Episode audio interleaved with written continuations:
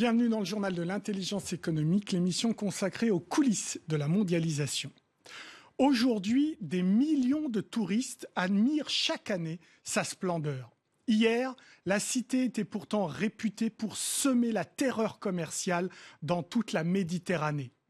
Entre le XIIe et le XVe siècle, Venise apparaît comme l'un des plus féroces guerriers économiques du Moyen Âge. Pour dominer le marché du sel et celui des épices d'Orient, ces marchands écrasent la concurrence en imposant leurs privilèges ou en faisant parler les armes. La guerre économique est donc une vieille histoire. Celle que nous raconte Venise montre que lorsque les négociants scellent une alliance avec l'État, ils deviennent alors de redoutables compétiteurs.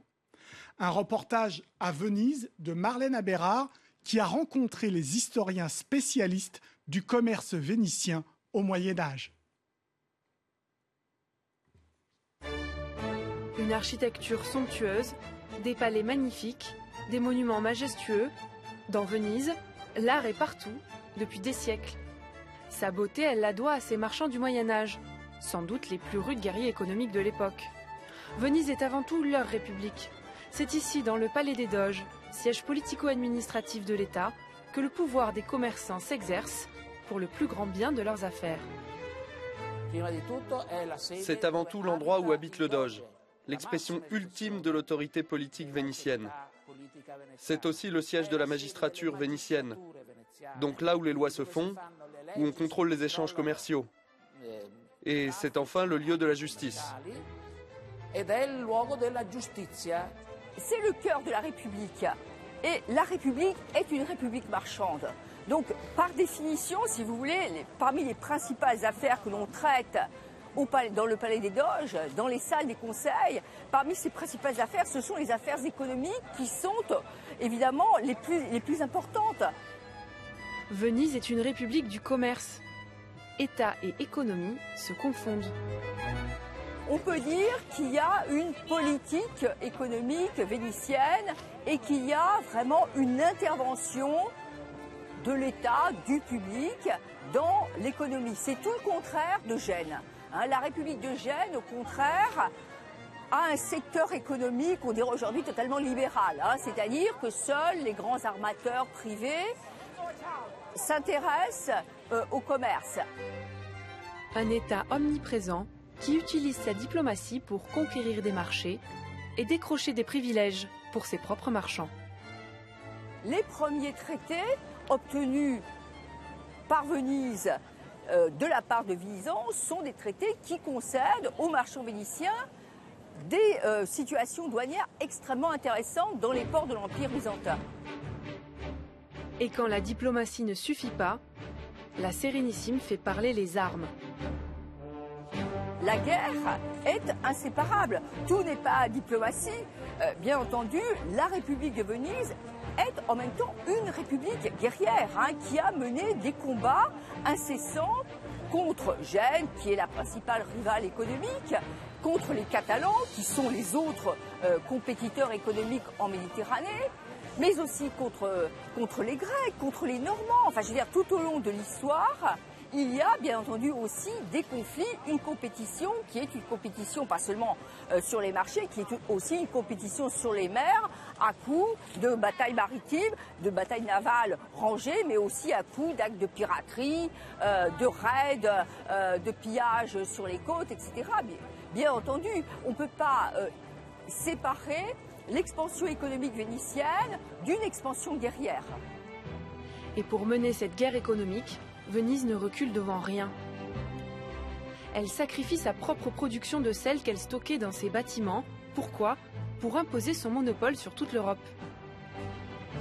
Venise va faire le choix quasiment de s'aborder sa propre euh, production pour en fait euh, mettre la main sur toutes les salines euh, concurrentes. D'abord les salines de l'Adriatique, et là encore la ville va liquider les concurrents, en particulier la petite ville de Comacchio qui se situe en Italie du Nord et qui était aussi un des centres de production du sel.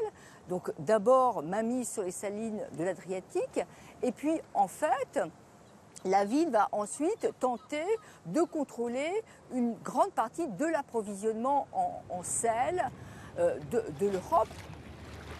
Sel, blé, épices, soie, vin, tout passe par les quais de la pointe de la douane. Comme pour toutes les autres euh, républiques maritimes ou toutes les puissances commerciales du Moyen Âge, euh, euh, le principal commerce porte en fait sur des marchandises pondéreuses et d'utilité quotidienne, c'est-à-dire les blés, le sel, le vin. Dans la deuxième moitié du XVe siècle, les rentrées de la République de Venise sont équivalentes aux rentrées du Royaume de France. Venise est une petite cité, mais elle abrite le plus grand coffre-fort de l'Europe. C'est l'une des capitales de la finance médiévale. Sur le pont du Rialto naît l'ancêtre de la banque. Ici, on s'échange les devises étrangères et bien sûr, la monnaie de Venise. La souveraineté, la souveraineté d'un État passe à travers sa monnaie. L'État est représenté sur sa propre monnaie, avec dans le cas de Venise, Saint-Marc, ou le doge sur le ducat, ou le lion de Saint-Marc sur les monnaies de valeur inférieure. Donc c'est primordial que l'image de l'État soit transmise de main en main.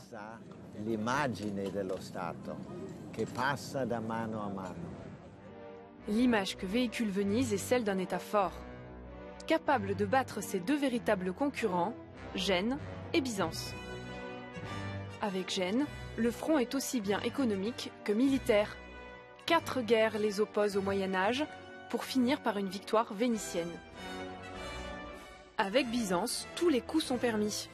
En 1204, les croisés passent un marché avec Venise pour les transporter en Égypte. Mais les Vénitiens détournent cette quatrième croisade pour éliminer ce concurrent pourtant chrétien, comme eux. En 1204, le sac de Constantinople, capitale byzantine, donne lieu à un immense pillage, dont on retrouve les traces au cœur de Venise, comme ces célèbres chevaux qui datent de l'époque hellénistique. Autrefois, ils trônaient à l'entrée de l'hippodrome de Byzance.